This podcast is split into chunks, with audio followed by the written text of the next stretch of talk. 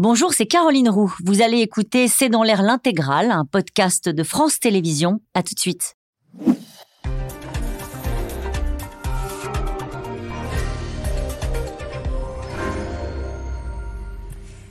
Bonsoir à toutes et à tous. Ce soir, C'est dans l'air vous propose une émission spéciale sur l'OTAN dans la guerre, alors que la contre-offensive est en cours en Ukraine et se heurte à une puissante résistance des Russes, a dit aujourd'hui le ministère de la Défense ukrainien. Nous ferons le point avec nos experts, naturellement, sur ces combats et la lente progression euh, des troupes de Kiev. Vous entendrez le secrétaire général euh, de l'OTAN qui nous a accordé un entretien. Il revient sur la situation euh, sur le terrain, sur l'engagement matériel des alliés, sur la stratégie pour amener Poutine peut-être à négocier, mais il s'exprime ici, vous le verrez, sur des plans militaires de l'OTAN pour répliquer militairement à une attaque russe, des plans qui seront discutés lors du prochain sommet de Vilnius. L'ancien Premier ministre euh, Dominique de Villepin sera également l'invité de cette émission pour un face-à-face. Avec nous ce soir, Guillaume Ancel, vous êtes ancien officier et écrivain, auteur du blog Ne pas subir.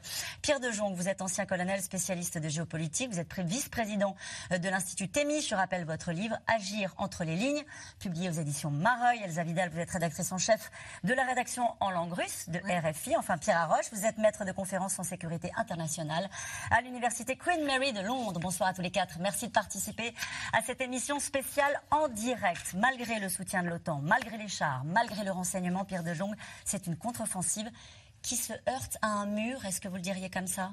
Je dirais que le mot contre-offensive est un peu trop fort. Encore trop fort? Pourquoi? Parce qu'en fait, on voit simplement une avancée euh, progressive. En fait, ce qu'on appelle, nous, dans les, dans les armées, ce qu'on appelle une reconnaissance offensive. On va reconnaître un peu ce qui se passe. Pourquoi? Parce qu'il faut chercher dans une espèce de dispositif linéaire russe qui est relativement long, plusieurs centaines de kilomètres, il faut trouver le point fragile, un point de rupture. Et ces points de rupture permettraient éventuellement de s'engager. Et c'est ce que cherchent les Ukrainiens aujourd'hui. C'est très compliqué. Pourquoi? Parce que les Russes sont installés depuis des mois et des mois. Ils ont creusé sur, sur 20 kilomètres. Donc vous avez un, tout un système, une organisation un aménagement du terrain qui fait que c'est extrêmement difficile à percer. Ça veut dire que vous, vous n'êtes pas surpris euh, que cela avance lentement oui, d'autant qu'il tombe des cordes. Vous avez vu, ce qui tombe depuis une semaine Non, on n'a pas vu, mais ah, il pleut, il pleut, c'est une folie. Donc le problème, c'est le pire, le pire climat mm. pour une offensive. je pense que les Ukrainiens avaient prévu une période un peu sèche et elle n'est pas sèche du tout. Il, tombe des cordes. Donc le problème, tous les engins, bah, c'est de la boue, c'est compliqué, on s'enlise, les problèmes de panne, etc. Donc encore une fois, c'est une offensive qui est extrêmement difficile et à mon avis, elle est aujourd'hui plus politique que militaire. C'est, on pourra en mm-hmm. discuter. on va en discuter longuement ce soir, Guillaume Ancel, euh, sur cette déclaration de, euh, du ministère euh, ukrainien de, la Défense qui dit euh, on se heurte à une, une, résistance euh, assez forte de la part des Russes. Ils ne sont pas surpris quand même. Non, ils ne sont pas surpris. Et de toute façon, on est plutôt dans une forme de blackout en termes d'information de la part des Ukrainiens. Ils occupent très très peu le terrain médiatique, juste pour ne pas laisser le champ libre aux Russes sur ce champ-là. Sur le champ opérationnel, en réalité, on ignore globalement ce qui se passe. C'est-à-dire qu'on a des informations qui sont très parcellaires et dont on a juste l'assurance qu'elles sont secondaires. Par exemple, quand les Ukrainiens déclarent qu'ils ont libéré et récupéré 100 km, mmh. on se dit. Euh, euh, sur 40 000 Voilà, il ne faut pas qu'on soit à ce rythme-là, sinon dans 10 ans, on y est encore et ce n'est pas le but. Mais comme l'a rappelé Pierre tout à l'heure, en fait, aujourd'hui, on est dans une offensive de grande ampleur qui cherche la brèche dans ce mur qui est beaucoup trop étiré pour être dense. Et les Russes savent bien que plus ils prendront de coups de poing sur ce mur, ce que font actuellement les Ukrainiens en de multiples endroits, plus le mur s'affaiblit. Et à un moment, là, les Ukrainiens estimeront qu'ils peuvent passer et ils engouffreront des forces qui gardent en réserve derrière. Mais oui, l'offensive a commencé, mais non, elle prendra du temps. Mhm. Pierre Arroche, sur cette stratégie ukrainienne, c'est vrai que quand on imaginait ici même la contre-offensive, on disait bon, on va tout déployer et puis on avance en force. Ce que je comprends de ce que vous êtes en train d'expliquer, c'est qu'on avance pour voir de la part des Ukrainiens et on ne déploie pas tous les matériels et on ne déploie pas toutes nos cartes. Euh, je ne pense pas qu'on a toujours dit on avance en force parce qu'on a toujours remarqué, bien avant même cette contre-offensive, que la stratégie des Ukrainiens, c'était pas de faire un rouleau compresseur dont de toute façon ils se disent qu'ils n'ont pas tout à fait les moyens, c'est de chercher justement la faille. C'était un petit peu ce qui s'était passé à l'automne entre Kherson et Kharkiv, en se disant si, si, les, si les Russes sont pas là, bah, c'est là où on va avancer. Ce que je trouve intéressant en, en termes dans, dans la façon de faire la guerre, c'est que alors que dans le, la, la, première année, on a eu l'impression qu'il y avait une sorte de transparence du champ de bataille. On se disait, avec le soutien des États-Unis, les satellites, les drones qui sont partout, finalement, c'est plus, c'est plus la bataille navale, c'est les échecs. On voit exactement où sont les, les pions des uns et des autres. Après, c'est d'avoir le bon matériel pour avancer. Et bien là, on voit qu'en fait, on est encore à la guerre à l'ancienne, c'est-à-dire qu'on sonde, on frappe un peu à gauche, un peu à droite, et on attend que ça sonne creux. Et puis si ça sonne creux quelque part, alors là on se dit, eh ben, il va peut-être falloir mettre un, coup de poing. Ça veut dire que les renseignements ne font pas le travail ou que les Russes sont habiles pour masquer leur stratégie? Je ne pas, je ferai pas des déductions là-dessus, mais ce que je veux dire, c'est que, que ça on, a toujours, non, mais en tout cas, on est toujours un peu dans ce, dans ce mécanisme assez classique, c'est-à-dire euh, le défenseur euh, cache ses réserves et l'attaquant essaye de trouver où il y a la faille et lui-même de cacher où est-ce qu'il a potentiellement de quoi attaquer pour que le défenseur lui-même soit surpris. Ce qui est, compliqué, c'est qu'en suivant au quotidien cette, cette, offensive, euh, on a pu entendre ici même sur le plateau que l'armée russe était un peu en déroute, qu'elle était désorganisée. Dans la déclaration et, et l'entretien que nous avons eu avec Jens Stoltenberg, il dit l'armée russe manque de tout, elle a une mauvaise logistique, elle a du mal à équiper ses soldats, elle a un mauvais commandement et le moral est au plus bas. Dans ces conditions-là, ça devrait être facile, Elsa Vidal, pardon de caricaturer, mais alors ça pourrait être facile, mais en fait, l'Ukraine se heurte quand même à un, différentiel de force très important qu'on a beaucoup rappelé au début de la guerre. Donc pour que ce soit facile, euh, il, faut, il faut se rappeler qu'il euh, y, a y a à peu près un rapport de 1 pour 10 entre l'Ukraine et la Russie. Donc la Russie est 10 fois plus puissante quasiment dans tous les indicateurs, 10 fois plus grande, 10 fois plus puissante que l'Ukraine. Donc l'effort que l'Ukraine porte, même avec l'aide des Alliés, est un, est un effort absolument monumentale. Dans ce cadre-là, elle arrive néanmoins faire trembler, à tester et à faire trembler certaines défenses. Les défenses russes ont eu plus de six mois pour se mettre en place. On dit maintenant qu'il euh, y a six lignes de défense, euh, notamment euh, dans le Donbass et en direction du sud. Donc pour arriver à percer cela, il, il va falloir des semaines, sinon des mois. Notre analyse au jour le jour, dans la recherche de notre espoir, doit prendre ça en compte. Maintenant, l'état des forces russes est effectivement particulièrement intéressant et il y a des signaux en fait assez forts et jusque-là inédits de tensions qui maintenant sont publiques, notamment entre Wagner et le ministère de la Défense et des blogueurs ultranationalistes. On sait qu'il y a notamment des blogueurs qui se plaignent que le commandement russe a laissé exposer plus d'une centaine de combattants qui ont été tués par les euh, Ukrainiens et qui auraient pu être protégés, qu'il y a des gens qui essayent de fuir le front qui sont éliminés. Donc il y a quand même énormément de tensions de la part des euh, institutions envers leurs soldats et leurs combattants. On a du mal à trouver plus de combattants. C'est pas exactement euh, le meilleur des États. Cette déclaration de, du vice-président de la Douma hein, russe mmh. qui dit l'offensive ukrainienne a lamentablement échoué, l'armement de l'OTAN n'a servi à rien. Oui, n'exagérons pas. il, va, il est un peu rapide. Hein, il est, est quelques jours quelques semaines. Le vrai problème, c'est quoi en fait? Vous avez deux armées face à face, une qui est en défensive, l'autre qui est en offensive. Mm. C'est pas les mêmes modes d'action. Pourquoi? Parce que quand vous êtes en défensive, vous, utilisez le feu, donc l'artillerie principalement. Les Russes sont bons en artillerie. Alors une artillerie qui est qui porte pas très loin, mais ils ont les obus, ils ont, quasiment autant qu'ils veulent. Donc si vous voulez, il y a une espèce de, mur de feu quelque part. Ils vont utiliser le feu. Ça c'est le, principe napoléonien. De l'autre côté, vous avez un système en offensive. Donc il, faut qu'ils bougent. Donc qu'est-ce qui va se passer? Ils, ils vont manœuvrer. Et eux, donc c'est le mouvement. Et c'est ça qu'ils vont faire donc c'est le choc. Et donc l'action de choc va toucher ça. Et on, on verra dans le rapport de force qu'est-ce qui fonctionne.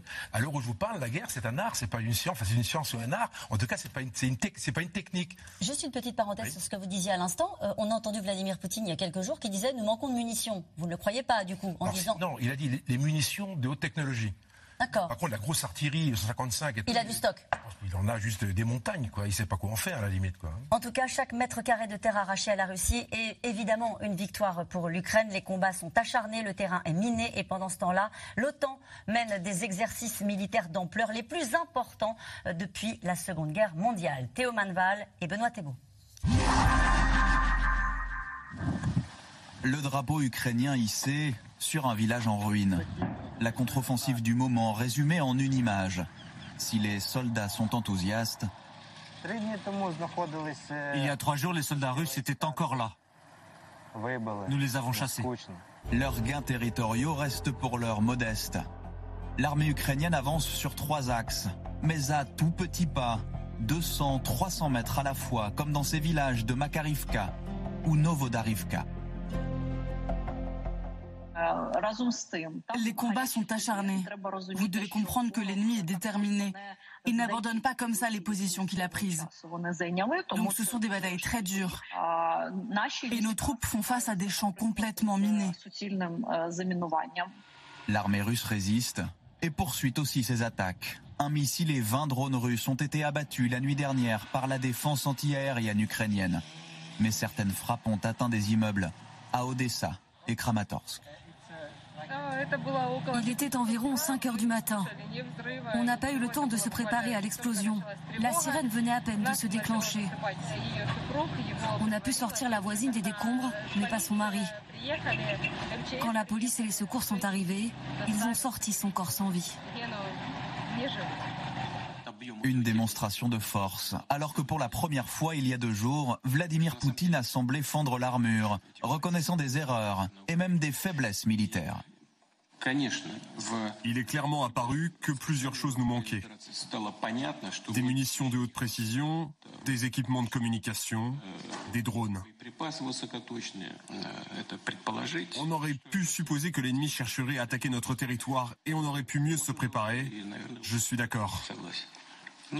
Mais le problème sera résolu.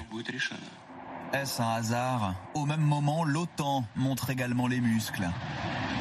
Depuis lundi a lieu le plus important exercice aérien jamais mené par l'Alliance. 250 avions de 25 pays pour des exercices de protection contre des attaques de drones ou de missiles de croisière. Jusqu'à 10 000 soldats sont mobilisés en Allemagne notamment, mais n'allez pas y voir un message en direction de Moscou. L'OTAN est une alliance défensive. Cet exercice n'envoie aucun signal contre qui que ce soit. Le signal est adressé à nous, pays de l'OTAN, pour savoir que nous sommes en mesure de réagir très rapidement, notamment au niveau aérien. Par précaution, aucun vol n'approchera des frontières russes. L'exercice Air Defender doit durer encore huit jours. Guillaume Ancel, ça s'appelle quand même une petite carte postale à Vladimir Poutine, cet exercice de la part de l'OTAN. Alors, en termes de communication militaire, quand on dit on envoie un signal à personne, il faut comprendre, si vous n'avez pas compris le signal, c'est vraiment vous êtes idiot ou vous n'avez plus Dieu. Donc le, le message, il est très clair, c'est l'OTAN se prépare, elle sera derrière l'Ukraine. Et par conséquent, n'imaginez pas deux secondes que l'Ukraine va se retrouver isolée et qu'on la laissera tomber.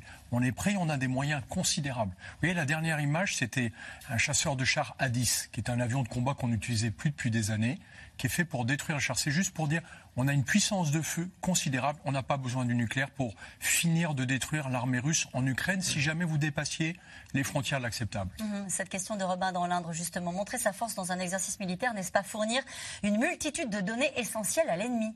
Alors, on ne donne pas de données. On montre qu'on est fort et surtout qu'on est bien coordonné. Le principe même de l'OTAN, c'est que c'est une organisation. Donc ce qu'on démontre, c'est qu'on est bien organisé, contrairement à ce qu'on a vu de l'armée russe depuis le début du conflit. On a été effaré de la désorganisation, notamment de la logistique et puis du commandement. Mmh. Il y a un point, un point, qui est très important, c'est le mot dissuasion. En fait, on est dans un rapport entre deux, deux énormes blocs, principalement la Russie et, et les États-Unis, donc on va dire l'OTAN quelque part. Donc il faut émettre un message. Et le message, c'est un message qui vise à dissuader les Russes de faire autre chose. Donc de... Eux, ils ont la dissuasion nucléaire, on l'a aussi. Euh... aussi bien sûr. C'est un message de force, ouais. un message conventionnel d'ailleurs au, passage. Ceci étant dit, les, comment dire, le, le système, l'exercice va, va, viser à faire quoi? Trois choses. Un, d'avoir la suprématie aérienne, c'est qu'en fait empêcher des avions russes éventuellement d'aller au-dessus de l'Allemagne, parce que l'exercice a lieu en Allemagne, premier point. Le deuxième point, c'est de faire de l'appui au sol avec le LADIS, tel que le, le dire Jérôme à l'instant. C'est en fait de straffer des, straffer des, des blindés, etc. Puis le troisième, c'est quoi? C'est de lancer, de faire du bombardement. Et le bombardement aujourd'hui, c'est pas des bombes à l'ancienne, c'est des missiles qui partent à 200, 300 km. Il y a quand même une utilité militaire dans cet exercice-là oui, d'interopérabilité. Ben, surtout qu'il y a 25 pays, c'est absolument voilà, colossal. 250 avions, 25 pays, il y a une coordination incroyable à faire, etc. D'autant que l'OTAN le fait régulièrement, tous les ans, il y a ça, mais ça, c'est la première fois où il y a, il y a un exercice de cette ampleur-là. Mmh. C'est absolument incroyable. Au passage, les Français sont pas beaucoup là. Ah bon un seul AWACS, il n'y a pas d'avion de chasse. Parce qu'on n'a pas voulu euh, participer non, non, à l'exercice ou parce qu'on les a pas Il y avait des exercices, il y avait plein de choses en, en, cours, et donc la France a fait un, comment dire, une présentation, enfin une présence minimum. Mmh. Pierre Je voudrais rebondir justement là-dessus, parce que si on parle de signal, je pense que ça, c'est pas terrible. Ah bon euh, le fait que sur un exercice de ce genre, il y ait une majorité d'avions américains, c'est pas un super signal. Les Français parlent au niveau politique de piliers européens de l'alliance. Au bout d'un moment, il faut essayer de démontrer qu'on a quelque chose à proposer à ce pilier européen de l'alliance. Donc c'est pas un super signal là, ce qu'on vient de commenter, le fait qu'on ait un avion dans, un exercice où il y en a 250 et que de façon générale, euh, je pense que ce serait bien aussi que les Européens, de façon générale, essayent d'envoyer des signaux que effectivement il y a au moins une, une, une composante européenne qui est importante au sein de l'Alliance et que ce n'est pas simplement d'attendre des avions américains. Euh, Elsa Vidal, ça a été commenté cet exercice-là en Russie ou est-ce qu'ils font comme s'il ne se passait rien? C'est pas tellement commenté, c'est commenté en termes de provocation, en termes de l'Occident global euh, a développé une russophobie, c'en est encore un signe supplémentaire. Donc on est dans une, quand même dans un recyclage euh, assez pénible des arguments qu'on connaît depuis le début du conflit. Cet exercice-là intervient la veille d'un sommet très attendu euh, à Vilnius, un sommet euh, de l'OTAN. On va parler des garanties de sécurité à l'Ukraine. Et là, euh, comment est-ce que vous le diriez, Pierre de Jong L'objectif, c'est montrer qu'il n'y a pas de dissension au sein de l'OTAN sur la stratégie à tenir de l'OTAN vis-à-vis de l'Ukraine? C'est un peu rapide.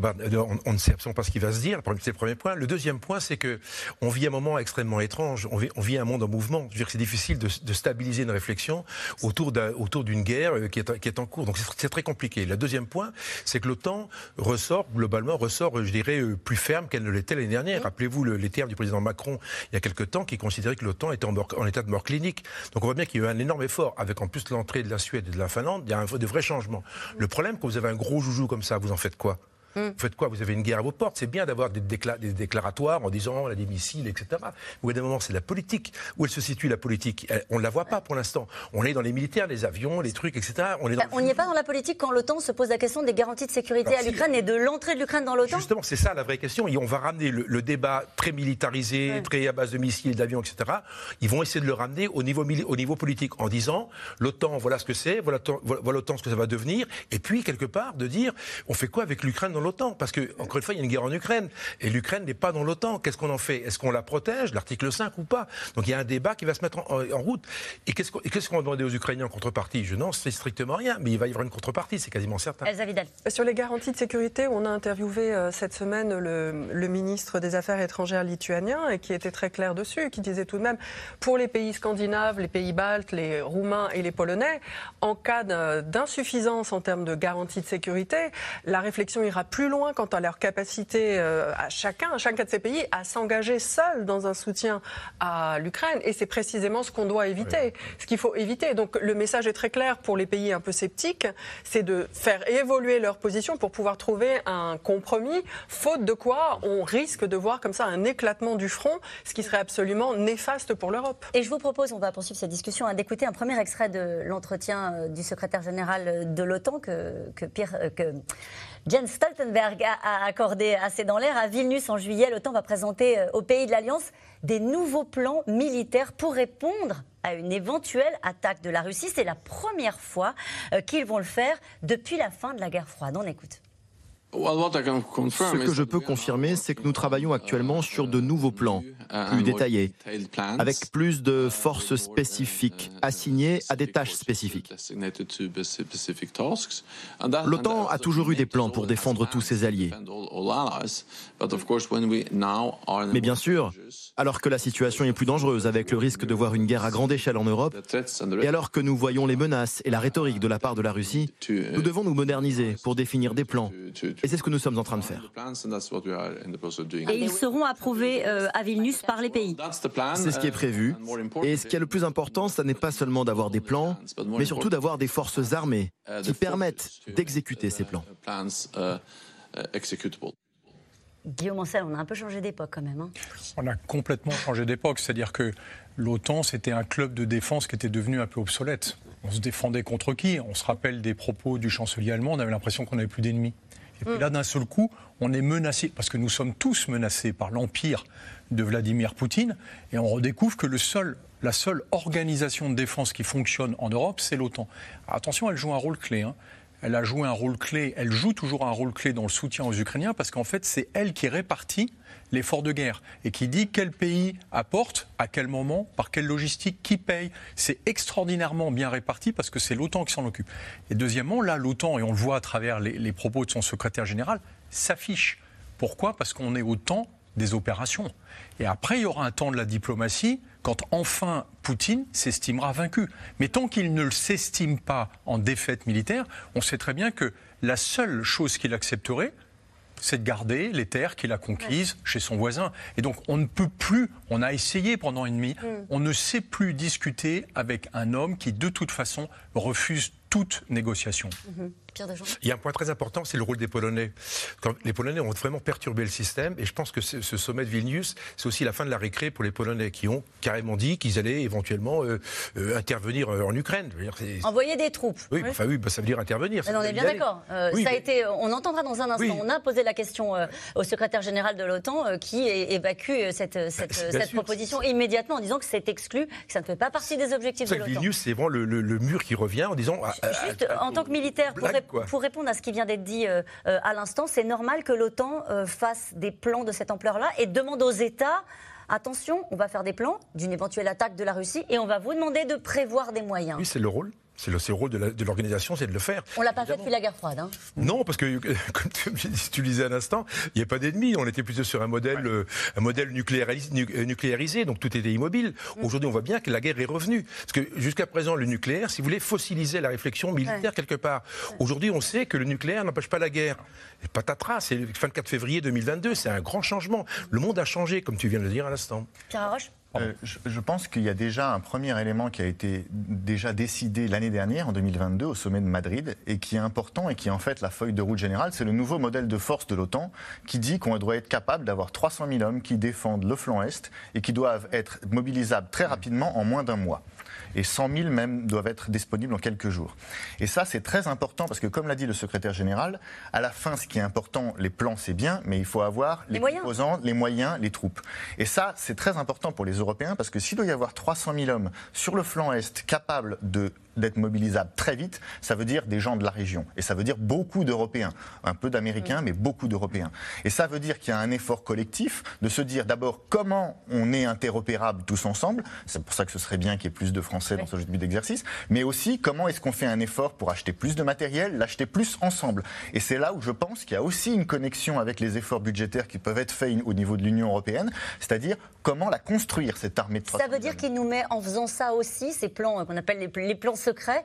Euh, en faisant cela, euh, il nous met aussi face à nos responsabilités en nous demandant de monter les moyens. Mais ce sont les Alliés qui ont décidé qu'ils voulaient 300 000 hommes sur le flanc Est. Ce n'est pas une autorité tombée du ciel. Elsa Vidal veut dire. Oui, justement, pour abonder dans votre sens, ce que la Pologne propose, c'est, elle, c'est un doublement de ses dépenses euh, de défense, c'est-à-dire de passer à peu près euh, de 2 à 4 de son PIB et de 170 000 à presque 300 000 hommes directement. Donc ça s'inscrit complètement dans cet effort. Mais ça doit être un effort concerté, partagé, européen. Et effectivement, on peut regretter de ne pas avoir d'industrie euh, qui nous permette de fournir tout de suite les avions, mais il faut déjà qu'on arrive à du point de vue de la politique, à converger et à faire cet effort ensemble. Mmh. Il y a un point qui est essentiel et qu'on a oublié historiquement, c'est que l'OTAN n'a pas d'armée. L'OTAN, c'est une organisation qui structure et qui coordonne les armées de ses pays membres. Ça veut dire qu'un pays membre de l'OTAN peut très bien dire Moi, je participe avec personne. Hein. C'est ce que fait la France dans cet exercice. Et donc, le fait que le secrétaire général dans l'interview, euh, disent attention derrière les plans, parce que l'OTAN a toujours été une machine à travailler sur des plans. Et c'est un peu ce qu'on lui reprochait. On disait des plans, pourquoi faire? Puisqu'on n'a plus d'ennemis. Maintenant, elle fait des plans pour se défendre contre la Russie, hein, parce que la menace, elle est là. C'est ce qu'a dit aujourd'hui l'Allemagne, c'est important. Je fais juste une petite parenthèse. L'Allemagne considère que la Russie est aujourd'hui la plus grande menace pour la paix. Voilà. Donc on reconnaît que on a une menace avérée et on n'est plus sur une menace virtuelle, un peu, un peu, euh, comment dire, éthérée. Mais surtout, on dit à tous les pays membres, maintenant il faut aligner les troupes dont on a besoin. Donc c'est quoi vos mm. unités? Comment elles sont équipées? La coordination, on sait faire, parce que c'est aussi un organisme de standardisation. Mais le fait d'aligner des unités équipées et entraînées, ça c'est une chose qui avait quasiment disparu en Europe depuis presque deux, décennies. Donc il fait un peu de politique aussi, le secrétaire général de l'OTAN, quand il dit ça. Il en fait et surtout il envoie un signal très fort de on n'a jamais eu autant besoin de l'OTAN. Mm. L'OTAN n'est plus euh, la mort cérébrale qu'évoquait le président Macron il y a deux ans, c'est l'OTAN, c'est un pilier indispensable de la défense en Europe faute d'autres acteurs. Je vous propose d'écouter un nouvel, euh, un nouvel extrait de l'entretien que le secrétaire général de l'OTAN a accordé à C'est dans l'air. Il revient notamment sur les dernières déclarations de Vladimir Poutine sur l'état de l'armée russe. On se retrouvera après avec Dominique de Villepin qui est euh, avec nous ce soir, ancien Premier ministre, ancien ministre des Affaires étrangères. A tout de suite, on l'écoute. Vladimir Poutine, a dit hier que les pertes ukrainiennes dans cette contre-offensive étaient catastrophiques. Est-ce que vous confirmez? Ce que nous voyons sur le champ de bataille, ce sont des combats acharnés. Et bien sûr, il y a des morts des deux côtés. Mais ce que nous observons vraiment, c'est que les Ukrainiens réalisent des gains. Ils libèrent plus de terres ukrainiennes. Uh, uh, Et la chose importante, c'est que plus l'Ukraine pourra libérer des terres, plus elle pourra repousser les forces russes, uh, plus elle pourra peser à la table des négociations. Et plus elle pourra aussi pousser le président Poutine à réaliser à un moment donné qu'il ne peut pas gagner cette guerre et qu'il doit lui aussi s'asseoir et négocier une paix juste. Monsieur Stoltenberg, vous avez dit euh, le plus de terres, mais dans la tête des Ukrainiens, c'est toutes les terres qui sont occupées. Qu'est-ce que vous pensez de ça? L'Ukraine défend son intégrité territoriale. Uh, uh, le droit de se défendre quand vous êtes attaqué, comme c'est le cas pour l'Ukraine, est un droit qui est inscrit dans la Charte des Nations Unies. Donc, récupérer toutes les terres. Cette guerre doit se terminer d'une façon à la fois juste et durable. Et souvent, les guerres se terminent à la table des négociations. Est-ce que l'OTAN euh, soutient les attaques des milices à côté de Belgorod sur le sol russe? Les alliés de l'OTAN soutiennent l'Ukraine. Nous apportons notre soutien à l'Ukraine et nous les aidons à se défendre sur le territoire ukrainien. Nous ne sommes pas impliqués dans ce genre d'activité. Mais, peut-être qu'on peut trouver des armes euh, américaines, euh, françaises, belges sur le territoire russe dans cette zone de Belgorod. C'est à chacun des alliés qu'il revient de prendre des dispositions avec l'Ukraine lorsqu'ils livrent leurs armes. Mais ils ont publiquement affirmé à plusieurs reprises que les livraisons d'armes visent à libérer le territoire ukrainien. Ukraine candidate à l'entrée euh, dans l'OTAN. Est-ce qu'il est possible de faire entrer un pays en guerre? Tous les alliés sont d'accord sur le fait que l'Ukraine sera membre de l'Alliance. Mais aucun allié, ni même l'Ukraine, n'envisage qu'elle puisse rejoindre l'Alliance au milieu de la guerre. Tous les alliés s'accordent à dire que les portes de l'OTAN sont ouvertes. Nous l'avons démontré en intégrant la Finlande et la Suède. Et l'OTAN a doublé la longueur de sa frontière avec la Russie. Euh, vous parlez de la Finlande et de la Suède. Ce sont des lignes rouges depuis très longtemps pour euh, Vladimir Poutine. Le président Poutine voulait obtenir la garantie absolue que l'OTAN n'aille pas plus loin. Et puis, il a envahi l'Ukraine. Euh, il a obtenu exactement l'inverse. Il voulait moins d'OTAN, il a eu plus d'OTAN. Des pays libres et démocratiques comme la Finlande et la Suède ont décidé de faire partie de l'OTAN. Quelles seront les garanties de sécurité pour l'Ukraine qui seront euh, débattues à Vilnius? Nous avons de nombreuses discussions sur la manière de s'assurer que l'histoire ne se répète pas. Nous voulons être certains que si la guerre se termine, il ne s'agira pas d'une courte pause suivie d'une nouvelle attaque de la Russie. Et cela passe en partie par le fait de s'assurer que notre engagement soit un engagement de long terme aux côtés de l'Ukraine. L'ancien patron de l'OTAN, Anders Rasmussen, que vous connaissez bien, a dit que la Pologne pourrait envoyer des troupes de son côté s'il n'y avait pas d'accord à Vilnius. Est-ce que c'est une option?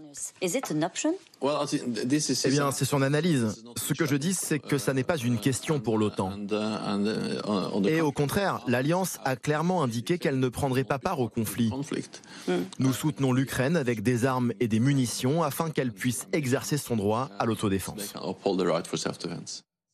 Bonjour Dominique de Villepin, merci de participer à cette émission spéciale de C'est dans l'air consacrée à l'OTAN dans la guerre. Je voudrais qu'on revienne sur ce qui a été dit euh, dans cet entretien, euh, en commençant par ce que dit le secrétaire général. Il dit plus on gagne de terrain, plus on va pouvoir changer au fond le rapport de force avec Vladimir Poutine pour l'amener à négocier. Il a raison?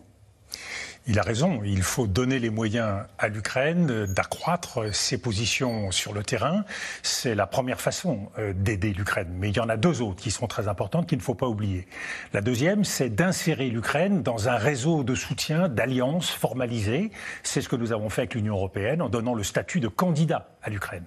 Il y a une autre façon de l'insérer, c'est bien sûr de faire un geste dans le sens d'une intégration au sein de l'OTAN. On comprend bien que c'est difficile en temps de guerre, même si euh, l'Allemagne est rentrée dans l'OTAN en 1955, c'est-à-dire en pleine guerre froide, à un moment où elle était encore divisée. Donc il y a euh, des marges de manœuvre. Mais il faut faire plus à travers soit des garanties de sécurité bilatérales, c'est un accord du type de celui qui existe avec Israël, soit euh, un pacte de sécurité de plusieurs États qui mutualiseraient leur soutien à l'Ukraine. Ça voudrait dire, pardonnez-moi, juste pour comprendre, et ensuite vous noterez le troisième sens, ça voudrait dire que la France, la Grande-Bretagne, euh, l'Allemagne pourraient dire à l'Ukraine euh, nous nous portons garant, nous nous engageons pendant les années qui viennent à vous protéger, mais ça se passerait hors de l'OTAN, hors de l'Alliance?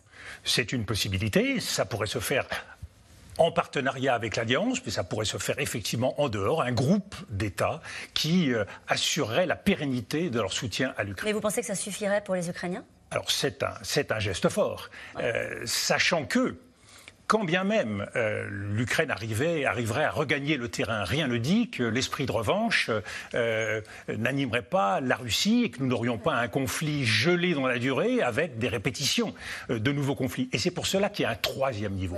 Car la meilleure garantie, elle est là. Et nous avons tendance à l'occulter. Ce troisième niveau, c'est le niveau de la diplomatie. La diplomatie a une énorme responsabilité pas tant aujourd'hui, bien sûr, pour engager des négociations, mais pour empêcher Vladimir Poutine de continuer à vouloir internationaliser le conflit. On l'a vu, Vladimir Poutine joue sur le terrain, mais il joue aussi à l'échelle internationale à trois niveaux. La fracture entre les États-Unis et la Chine, qui est activée par la proximité entre la Russie et la Chine. Deuxième niveau, c'est le clivage nord-sud, le clivage entre les pays occidentaux et les pays émergents. Et la Russie bénéficie d'un fort soutien. Et le troisième niveau, c'est le niveau idéologique, avec l'opposition entre les démocraties et les autocraties. Et donc, qu'est-ce qu'on joue, nous? Sur ces trois niveaux, il nous faut agir dès maintenant et très fortement. Et la bonne nouvelle, c'est que la France donne un certain nombre d'indices aujourd'hui de s'engager dans cette bataille. Le président Macron l'a fait lorsqu'il s'est déplacé en Chine. Aujourd'hui, il y a des débats très nombreux sur le fait de vouloir ou pas euh, ostraciser la Chine, couper le monde en deux. Il est important de garder des relations fortes avec la Chine et cela bouge aussi du côté américain. On le voit avec les réflexions de Jack Sullivan, de Janet Yellen et un certain nombre de responsables américains. Il y a une deuxième nécessité au-delà de la Chine, c'est les relations avec le Sud. Nous avons vocation, nous les Français, à être porte-voix de ces pays. Et quand euh, nous soutenons la visite du président Zelensky à Jeddah, nous servons euh, dans ce sens. Quand la France va recevoir d'ici quelques jours le sommet du pacte financier international pour une réforme du système mondial, nous allons dans la défense d'un ordre mondial et ceci répond aux pays du Sud. il y a un troisième niveau, c'est le niveau des pays européens et le discours de Bratislava, de ce point de vue, fait un geste fort de la France en direction des pays européens pour mettre en avant la nécessité de l'unité. Et nous, allons parler de l'Europe, Dominique de Villepin. Si on revient, ça, on a bien compris que cette démonstration est à moyen ou long terme. Si on revient à l'urgence, on a entendu dans, cette déclaration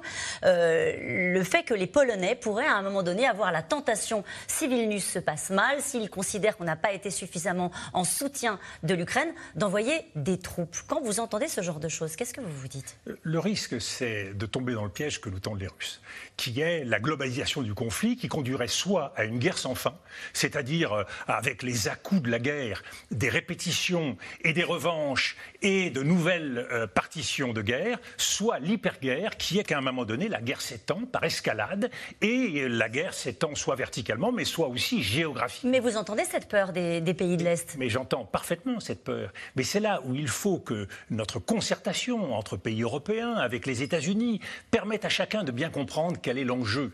Euh, est-ce que la partie, c'est euh, véritablement euh, d'éliminer la Russie de la carte pour en faire un grand terrain agricole comme les Américains avaient rêvé de le faire avec l'Allemagne au lendemain de la guerre? Ou est-ce que c'est d'arriver à une situation où la Russie comprend qu'il n'y a pas d'avenir à un conflit avec l'Ukraine, parce que nous ne céderons pas dans la durée. Et parce qu'il y a temps, parce qu'il y a temps, cette démonstration. Mais pas uniquement le temps, parce qu'il y a, parce qu'il y a l'Union européenne, parce qu'il y a des dispositifs et un rapport de force international. Dominique de vous ne pensez pas qu'il est arrêté par l'OTAN plus que par l'Union européenne un rapport de force international qui permettrait, par exemple, euh, de faire des gestes en direction de la Chine, sans pour autant renoncer à nos valeurs, les droits humains, mais qui permettrait de montrer que cette guerre, cette guerre est dangereuse pour tout le monde, que tout le monde en paye le prix, les pays émergents, avec l'inflation, les taux d'intérêt. Il faut intéresser tout le monde aujourd'hui à la paix et faire en sorte que chacun puisse peser sur la Russie pour lui faire comprendre que cette escalade dans la guerre n'est ni son intérêt ni celui de la communauté internationale. Vous êtes d'accord pour dire que l'OTAN a, gagné en puissance en Europe avec le déclenchement de cette guerre?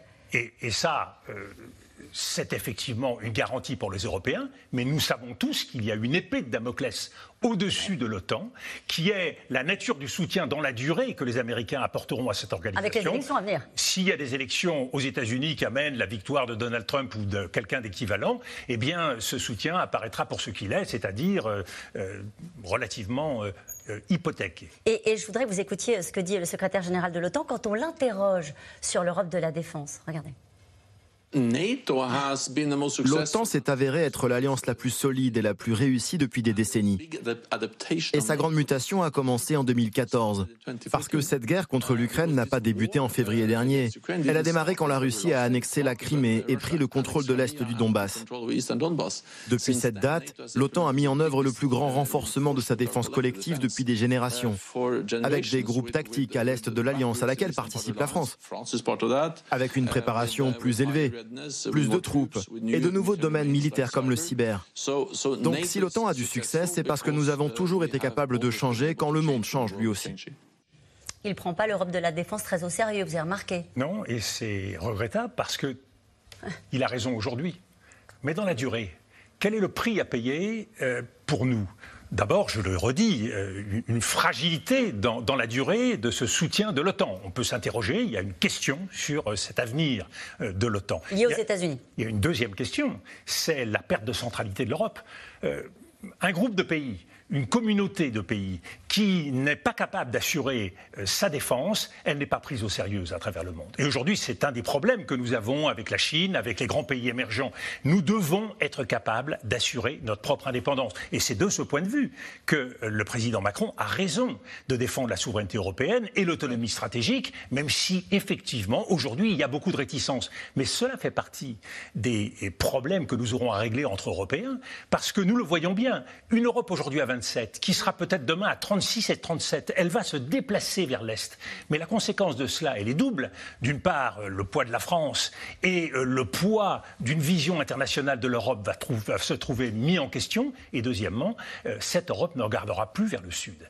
Et donc, on a un problème d'équilibre au sein de l'Europe dans cette volonté d'asseoir l'Europe sur le plan mondial, sur le plan international. Ça veut dire que vous ne croyez pas au pivot européen dans l'OTAN C'est pas dans ce sens-là qu'il faut aller Ma conviction, c'est que c'est une première étape.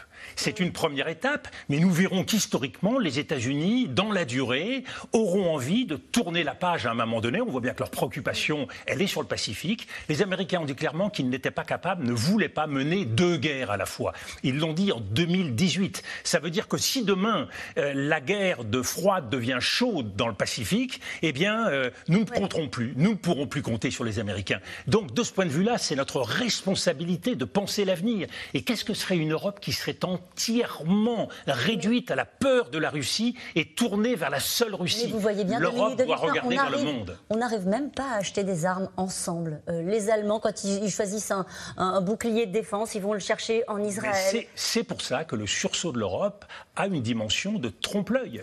Il ne faut pas se leurrer. Aujourd'hui, oui, tous les pays s'engagent à développer leur défense et à atteindre 2% de leur PIB, mais cela se fait en ordre dispersé, cela se fait surtout au bénéfice de puissances extérieures, quand on voit certains pays de l'Est acheter des armes à la Corée du Sud, par exemple, et surtout, bien sûr, en direction des États-Unis. Donc le bénéfice qu'en tire l'Europe dans la durée, il n'est pas suffisant. Il est temps qu'il y ait une conscience euh, politique de l'Europe qui l'amène à prendre ses responsabilités sur la scène carte, internationale. Euh, de l'OTAN qui illustre au fond l'élargissement euh, de l'alliance depuis sa création. Quand on regarde les pays qui petit à petit rejoignent l'OTAN, on se dit l'Europe de la défense dont vous parlez à l'instant, le fait qu'on achète des armes ensemble, etc.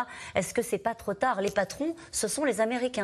Les événements vont beaucoup peser dans ce sens-là. Une fois de plus, vous avez parlé des élections américaines. Oui. Euh, les élections américaines, elles sont un butoir. Et, et, il faudra bien que les Européens, à un moment donné, ouvrent les yeux. Donald Trump a fait beaucoup pour euh, accélérer la prise de conscience des Européens. Mais il est bien évident que l'histoire des prochaines années contribuera à faire en sorte que les choses aillent dans un sens ou dans un autre. Mais l'intérêt euh, de l'Europe. Et c'est l'idée que veut défendre la France. C'est bien qu'elle soit capable de se prendre en main et qu'elle ne se repose pas entièrement sur d'autres, même, si la garantie, même si la garantie américaine est aujourd'hui importante et qu'il n'est pas question pour nous de la minimiser. Qui en Europe? Aujourd'hui Qui incarne le leadership européen? La France, l'Allemagne, le couple franco-allemand, les pays de l'Est Mais c'est ce qui fait le, caractère exceptionnel du moment que nous mm. vivons. C'est que nous voyons bien que nous sommes entraînés pour de longues années, et je dirais même pour des décennies, à partir de décisions qui se prennent aujourd'hui. L'élargissement de l'Europe à 36, 37 avec Vous les y êtes opposé? Avec je, ne suis pas opposé, il y a des nécessités géopolitiques, mais je dis bien qu'à partir de là, si nous ne changeons pas les choses sur le plan institutionnel, sur le plan de la prise en compte de nos intérêts en matière de sécurité, eh bien nous allons faire de cette Europe une Europe croupion sous l'aile américaine et une Europe allemande, parce que bien évidemment, il y a un choix à faire, et on le voit entre le discours de Strasbourg de la Scholz et le discours de Bratislava d'Emmanuel Macron, ce sont deux visions différentes de l'avenir de l'Europe. Dans un cas, c'est une Europe qui est ouverte à tout vent, c'est l'Europe allemande. Dans l'autre cas, c'est une Europe qui, au contraire, doit se prendre en main, doit se doter de nouveaux moyens pour peser sur son avenir. C'est la vision française. Vous laissez entendre que euh, les Allemands sont très contents du soutien de l'OTAN et n'ont pas du tout envie de jouer l'Europe de la défense Aujourd'hui, tout à fait. C'est la politique allemande. Mais l'Allemagne est déterminée par une coalition qui réfléchit à travers des jeux d'équilibre entre des partis et elle ne pense pas aujourd'hui l'Europe dans son avenir historique. Et c'est, euh, j'allais dire, la, le rôle la vocation de la France que de penser ce temps de la longue durée. Et c'est l'engagement qui est celui aujourd'hui euh, de la France dans l'Union européenne. Quand vous entendez dans cette interview euh, le secrétaire général de l'OTAN dire ce n'est pas à Bruxelles, Paris, Londres de décider ce qui est acceptable, euh, quand on parle notamment de conflits gelés, il dit c'est Kiev qui décidera. Et on les soutiendra jusqu'au bout. Mais c'est une vision euh, euh, qui est parfaitement compréhensible euh, compte tenu de la situation de l'Ukraine, du fait que l'Ukraine se bat pour sa survie, mais je, je réponds à cela que ce n'est pas suffisant. Ce n'est pas suffisant parce que l'Ukraine seule, je le dis bien, je pense que l'Ukraine seule par les armes et sur le terrain a peu de chances, en tout cas ce sera très difficile, de pouvoir régler ce conflit. Ce conflit, il a besoin d'un mécano de soutien géopolitique, mhm. on l'a dit, l'Union européenne et l'OTAN, mais il a besoin aussi euh, d'un soutien actif des politiques européennes et d'un certain nombre de grands pays comme la France ou comme l'Allemagne pour créer un rapport de force vis-à-vis -vis de la Russie qui fasse comprendre à la Russie qu'il n'est pas question de revanche, pas question de recommencer. Pas de victoire. On entend les Ukrainiens et on était tout à l'heure avec Étienne de Ponsin qui disait les Ukrainiens, ils veulent regagner chaque centimètre carré de territoire. Ils iront jusqu'au bout. Ils sont de plus en plus déterminés, forcément, au fur et à mesure des, violences et des massacres qui sont commis sur leur territoire. Euh, L'OTAN, l'Europe peut euh, dire aux Ukrainiens allez-y, regagnez chaque centimètre carré. Est-ce qu'il y a un point de bascule politique de la part de l'OTAN, de l'Europe, à un moment donné, pour dire peut-être que c'est le moment de se remettre à discuter, d'accepter les, discussions. Le, point de bascule, il est très clair. C'est le risque d'escalade. Et ce risque d'escalade, il n'est pas totalement dans la main de l'Ukraine. À un moment donné, la Russie, si les choses se dégradent sur le terrain pour la Russie dans les prochains mois, peut décider de franchir une nouvelle étape. Et c'est pour cela que je vous dis que le travail politique et diplomatique est si nécessaire pour cantonner la Russie sur le plan international. C'est donc pas uniquement le rapport de force sur le terrain qu'il faut gagner. C'est le rapport de force du monde par rapport à la Russie. Il faut faire en sorte que la pression aille dans le sens de la paix. Et là, l'Ukraine n'est pas en mesure de faire ce travail-là seule. Il faut que les Chinois tapent sur l'épaule de Vladimir Poutine en lui disant euh, le nucléaire tactique n'y pense même pas. Mais les Chinois, les Indonésiens qui ont euh, euh, proposé un plan de paix, le Brésil, l'Afrique du Sud. Nous allons avoir le euh, sommet des BRICS à l'automne prochain. J'espère que le président Macron pourrait y aller comme porte-parole du pacte financier mondial. Mais voilà une enceinte extrêmement importante pour adresser des messages à Vladimir Poutine. Je ne sais pas s'il sera mm. présent, mais c'est pour vous dire que le combat est loin de se jouer seulement sur le terrain. C'est normal. Les Ukrainiens, ils payent le prix du sang. Donc il est normal qu'il privilégie ce théâtre. Mais il y a un autre théâtre, qui est le théâtre du monde, où un pays comme la France a un rôle particulier par sa lucidité, par sa capacité à entraîner, et une partie du combat et du destin de l'Europe se joue aussi à l'échelle du monde. Rôle que l'on joue suffisamment à vos yeux? Non, pas suffisamment. C'est bien pour ça que ma conviction, c'est que face à la stratégie de Vladimir Poutine euh, d'escalade et d'internationalisation du conflit, nous devons opposer un travail diplomatique incessant pour réduire ses capacités. Parier sur l'affaiblissement de Vladimir Poutine, ce serait une erreur. Mais c'est euh, euh, l'affaiblissement politique intérieur, l'affaiblissement militaire. on peut le souhaiter, mais ce n'est pas suffisant, car un Vladimir Poutine affaibli, ça peut donner un, un Vladimir Poutine empire, ça peut donner un ultranationaliste encore plus dangereux, comme ça peut donner quelqu'un d'infiniment plus raisonnable et qui acceptera de tourner une page. Ce qui est certain, c'est qu'il restera, quoi qu'il arrive, en Russie dans les prochaines décennies et pour un certain nombre d'années, une volonté de revanche, en particulier si l'Ukraine devait regagner la Crimée, et que pour réduire cette volonté de revanche, il faudra un rapport de force européen, international, extrêmement puissant, de façon à pouvoir faire accepter euh, une telle réalité. Après cette interview, il faudra peut-être euh, changer le titre de cette émission ce soir, l'OTAN dans la guerre, l'Europe dans la guerre aussi, hein, c'est ce que vous nous avez expliqué. On ne peut pas remettre... Mais, mais nous y sommes, nous avons tendance à l'oublier parce que c'est un conflit qui se fait par délégation, c'est un conflit certes géographiquement limité, mais complètement surtout mondialisé. On ne parle plus du tout de diplomatie, Dominique de Villepin. Mais c'est une erreur. Bah oui. C'est une erreur. La dimension politique, elle est majeure. Et croyez bien, chaque fois que nous rencontrons un certain nombre des dirigeants du monde, ils ont cela et ils ont le sentiment, eux, aussi de payer le prix de cette guerre. Merci beaucoup Dominique de Villepin d'avoir participé à cette émission spéciale. Je vais retrouver les experts de C'est dans l'air qui vous ont écouté euh, attentivement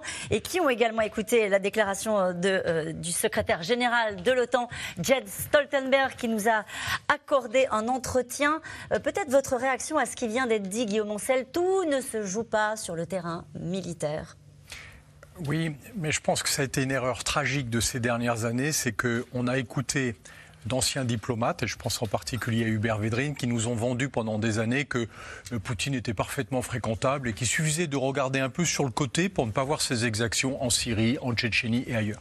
Et on découvre, atterré avec la guerre en Ukraine, qu'on s'est complètement trompé et que c'est un homme qu'on aurait dû marginaliser pour l'empêcher de continuer à avoir du pouvoir et d'avoir autant de euh, comment dire d'ambition impériale parce que au fond ce qu'on a aujourd'hui c'est la continuité de l'histoire de Poutine. On ne le découvre pas, ni sa menace, ni euh, la pression qu'il a toujours exercée sur les autres, et sa brutalité, et la manière dont il a complètement détourné la société russe pour en faire une société mafieuse. Donc pardon, mais je pense que nos diplomates se sont beaucoup trompés sur l'évolution de la Russie, et qu'ils nous ont beaucoup trompés dans un discours lénifiant, dont j'entends encore aujourd'hui qu'on veut construire l'Europe à condition qu'elle soit dirigée par la France. C'est pas comme ça qu'on y arrivera. Roche? Oui, alors je, je trouve intéressant effectivement ce discours sur les, orientations diplomatiques, il y en a euh, que je pense peut-être plus prometteuses que d'autres. L'idée selon laquelle on va faire une coalition avec des pays, la Chine, etc., qui vont faire pression sur la Russie, J'y crois moyennement parce que si la Chine bouge, c'est pas la France qui va la faire bouger. Si la Chine a fait évoluer sa relation avec la Russie, c'est pas parce que le président Macron a eu une bonne relation avec lui et, est allé lui taper dans le dos.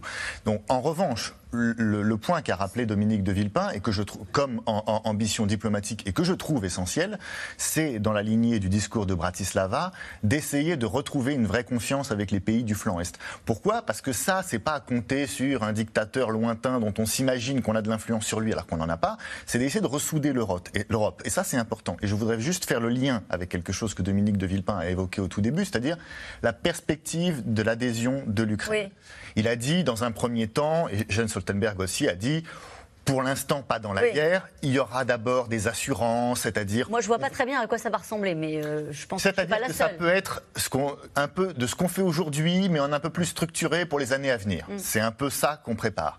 Mais je pense que c'est très important qu'un pays comme la France, que le président de la République dise à Vilnius ou avant, la France est favorable à cette perspective de l'adhésion de l'Ukraine à l'OTAN. Parce que pour l'instant, il a dit des choses qui pouvaient aller dans cette direction, mais ce serait très important, y compris justement dans cet aspect diplomatique dont parlait Dominique de Villepin. C'est pas suffisamment clair ce qui a été dit à vos yeux Il a parlé d'une. Parce que le, secrétaire général de l'Élysée dit l'Ukraine rentrera. De, de l'OTAN, dit oui. Mais lui, il le dit très bien, il le dit, mais je pense que la France, qui a quand même des choses à se faire pardonner, excusez-moi, il y a quand même un déficit mm. de crédibilité chez certains alliés, ce serait important qu'elle le dise très clairement. Pierre de Jong, sur ce qui a été dit aussi par euh, le secrétaire général de l'OTAN, votre réaction à ce qui a été dit? Alors, en fait, le vrai problème, on a un autre problème également, le, comment dire, Dominique, de Villepin en a parlé, c'est le problème des pays du Sud. En fait, il y a un énorme mmh. décrochage. moi, je voyage en Afrique toute l'année et j'entends, j'entends ce qu'on me dit. Aujourd'hui, ils disent, ben, l'Ukraine, c'est une, une guerre européenne. Elle, pas ça ne concerne pas. C'est pas nous. Euh, c'est pas, faites ce que vous voulez. Donc, le problème, nous, on est, on est assez incitatif. On a envie que ça se règle. On a envie de stabiliser ce front, etc. Mais c'est un problème strictement européen. En Afrique ou ailleurs, ils disent non, ça nous arrange plutôt. Pourquoi? Parce que la Chine fait des appels d'offres, euh, la Russie euh, fait un petit tour. Rappelez-vous, il, va y avoir, euh, comment dire, en juillet, je crois fin juillet, ben de, ben, fin juillet là, il va y avoir à Saint-Pétersbourg un sommet Russie-Afrique qui va être globalement un succès. Alors on verra si l'offensive est plus ou moins réussie, plus ou moins et, en échec. Il se passe des choses, vous voyez, et qui nous échappent totalement pour le coup. Je voudrais avoir votre réaction. Je vous donnerai la parole dans un instant, Elsa Vidal, sur ce que dit Jens Stoltenberg sur ce qui se passe à Belgorod. On sent, je dirais pas un malaise, mais un peu de flottement lorsque je l'interroge sur le fait qu'on retrouve des armes, des alliés sur le territoire russe. Ça, c'est l'exagération ukrainienne, à mon avis. Je pense que ce n'était pas prévu dans le jeu.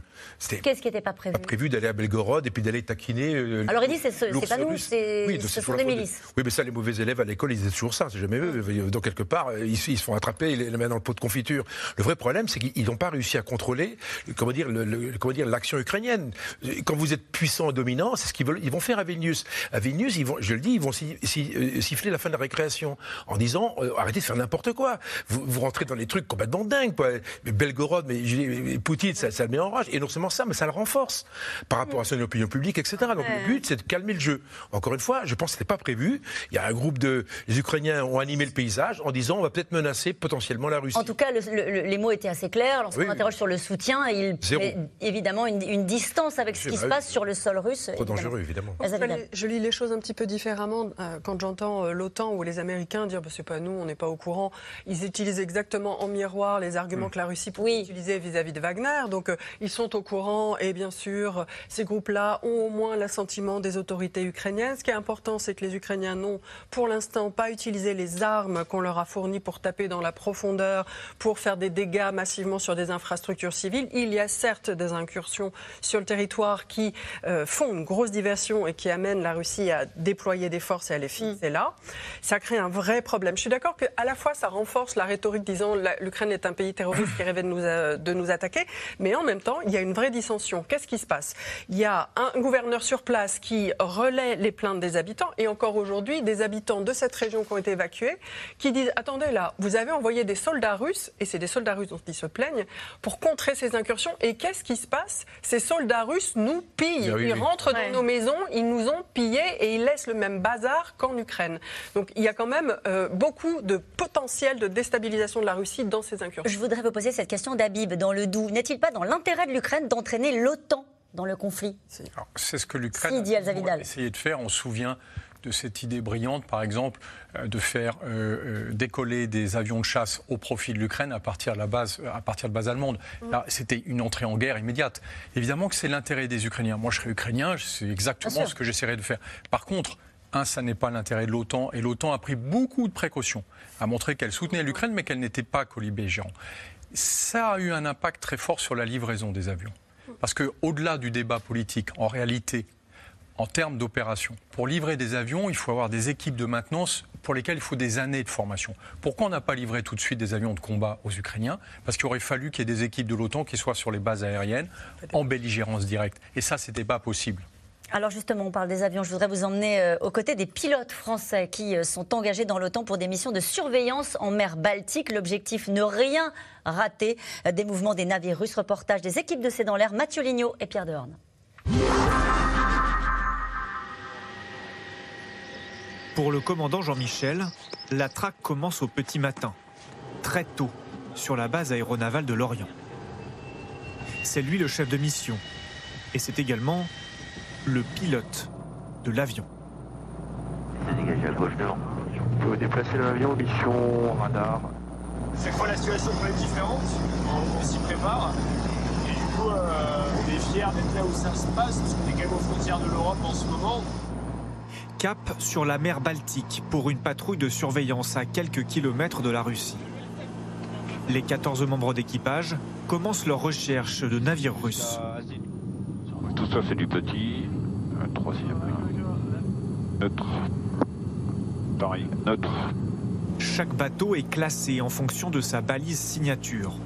Quand elle n'est pas allumée, c'est suspect ou militaire. Un ordre de coup sur coup.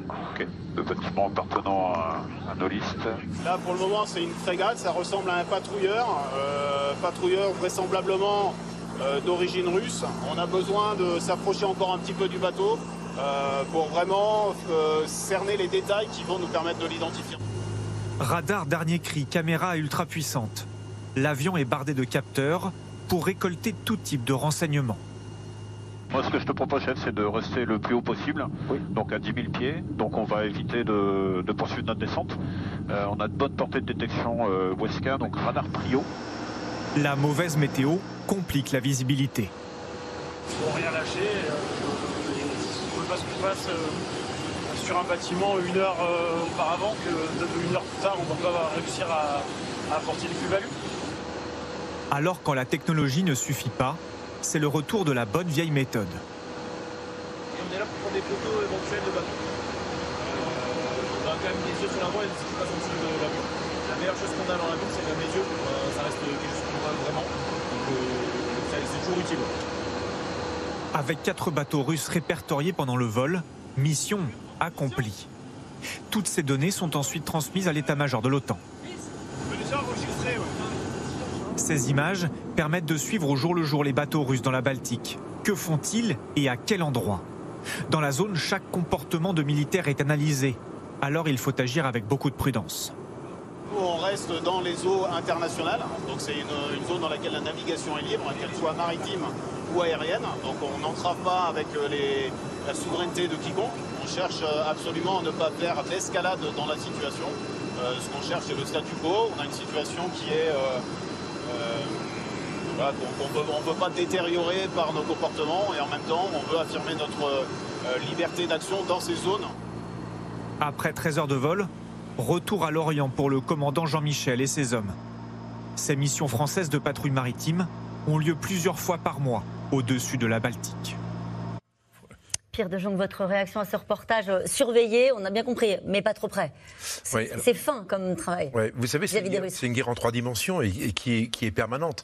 Vous avez une guerre aérienne, celle qu'on vient de voir, vous avez une guerre sous-marine, vous avez des sous-marins qui sans arrêt cherchent à, se, à savoir où ils sont les uns les autres, etc. Puis une guerre terrestre avec des gens qui sont infiltrés, des gens qui sont envoyés derrière les lignes, euh, en Ukraine ou ailleurs, etc., pour observer. Donc c'est une guerre permanente. Ça, c'est pour nous. Mais je vous rassure, les Russes font exactement la même chose. Mm. C'est une espèce d'équilibre permanent pour savoir où sont les uns les autres. Pourquoi? Parce que s'il faut, s'il faut se venger, s'il faut une, mesure de rétorsion, ben, il, faut, il faut qu'il y ait un lieu de frappe, il faut qu'il y ait une frappe quelque Vous dites avec des hommes qui sont sur le terrain, on croyait qu'on n'avait personne euh, sur le terrain en Ukraine. Alors, comme vous le dites à l'instant, c'est le déni plausible. Ah oui Personne ne vous le dira jamais. Mais bien évidemment, il y a un monde fou qui se promène de, dans tous les côtés, et en Russie, et en Ukraine, etc. Bien évidemment, il y a du monde. Les Anglais, c'est bien connu, ils, ont quasiment, ils sont quasiment une popote ou une cantine euh, directement en Ukraine, évidemment. Enfin, je veux dire, c'est pas, on n'est pas dans le monde des oui-oui, mais parce qu'on on n'est pas dans le monde des oui-oui, mais parfois on écoute ce que le secrétaire général de l'OTAN qui dit ah non, envoyer des hommes, jamais, c'est la ligne rouge. Le déni plausible. Attention, il n'y a, pas d'unité structurée. C'est ça aussi veut dire, Père. C'est-à-dire qu'on a des gens de manière euh, informelle. Euh, structurellement, il n'y a pas d'unité militaire de l'OTAN euh, en Ukraine. Par contre, on aurait pu montrer aussi, parce que ce serait quasiment un reportage équivalent, que les forces françaises qui sont en Roumanie, plusieurs centaines d'hommes, en fait, depuis des mois, évidemment, ils ne regardent pas la frontière, ils entraînent des Ukrainiens. Ils jouent un rôle clé pour les former parce qu'on livre du matériel nouveau que ne connaissent pas les Ukrainiens. Ce sont des combattants hors pair, hein, c'est pas la peine de leur apprendre à se battre.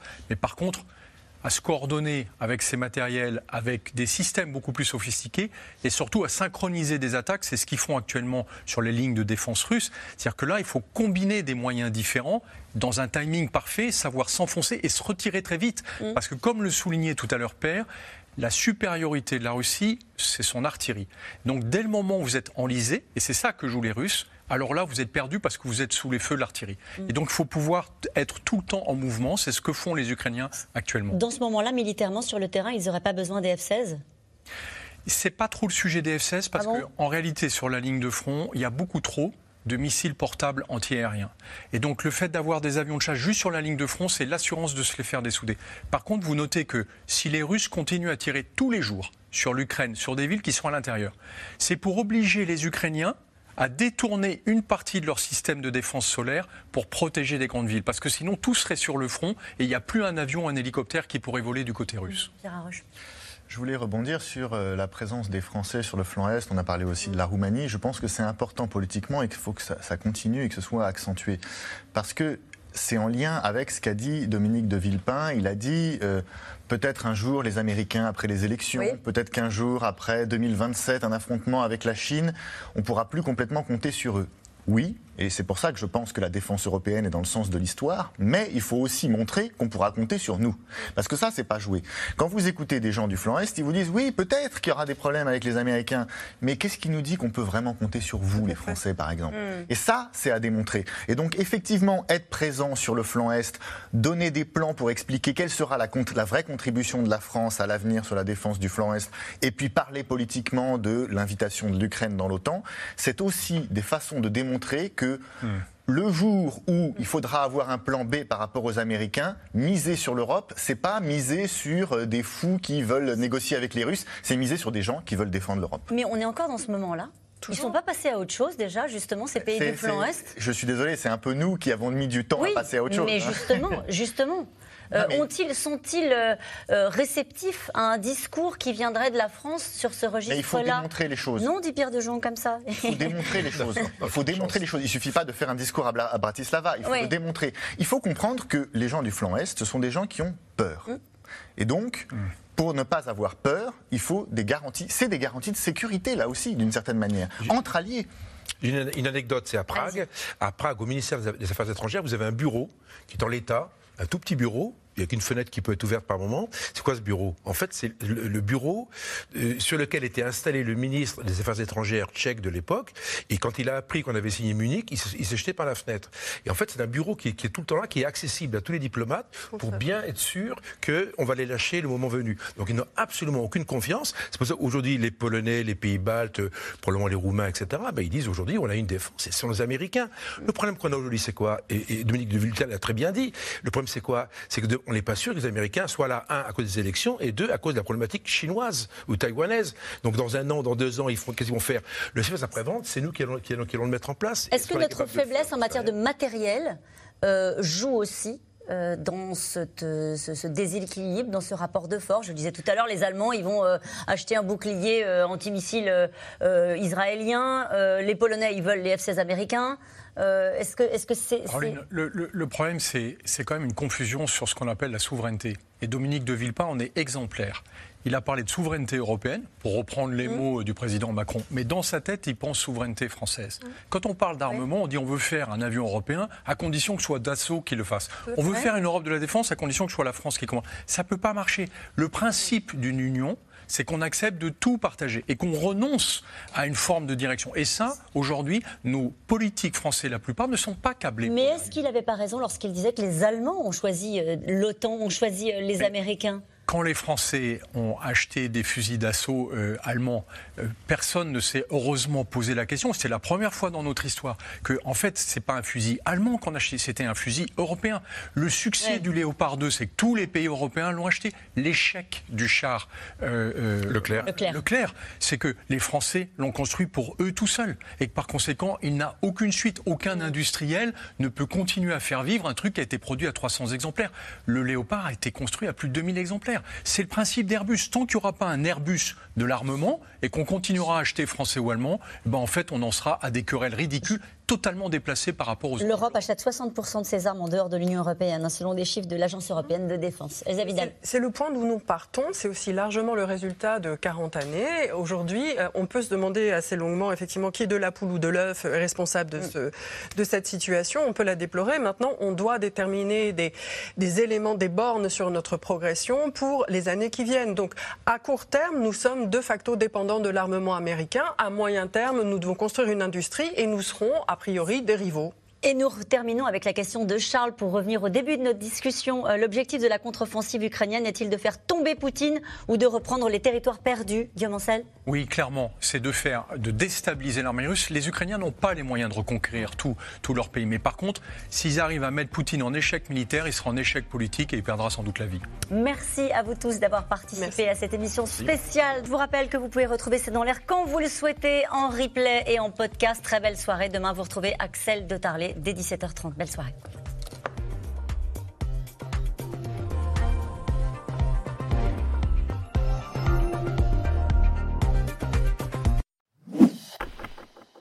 Merci d'avoir écouté C'est dans l'air. Comme vous le savez, vous pouvez désormais écouter l'intégrale, mais aussi l'invité ou vos questions à nos experts. Tous ces podcasts sont disponibles gratuitement sur toutes les plateformes de streaming audio. Et pour le replay vidéo, c'est sur France.tv, bien évidemment. À bientôt.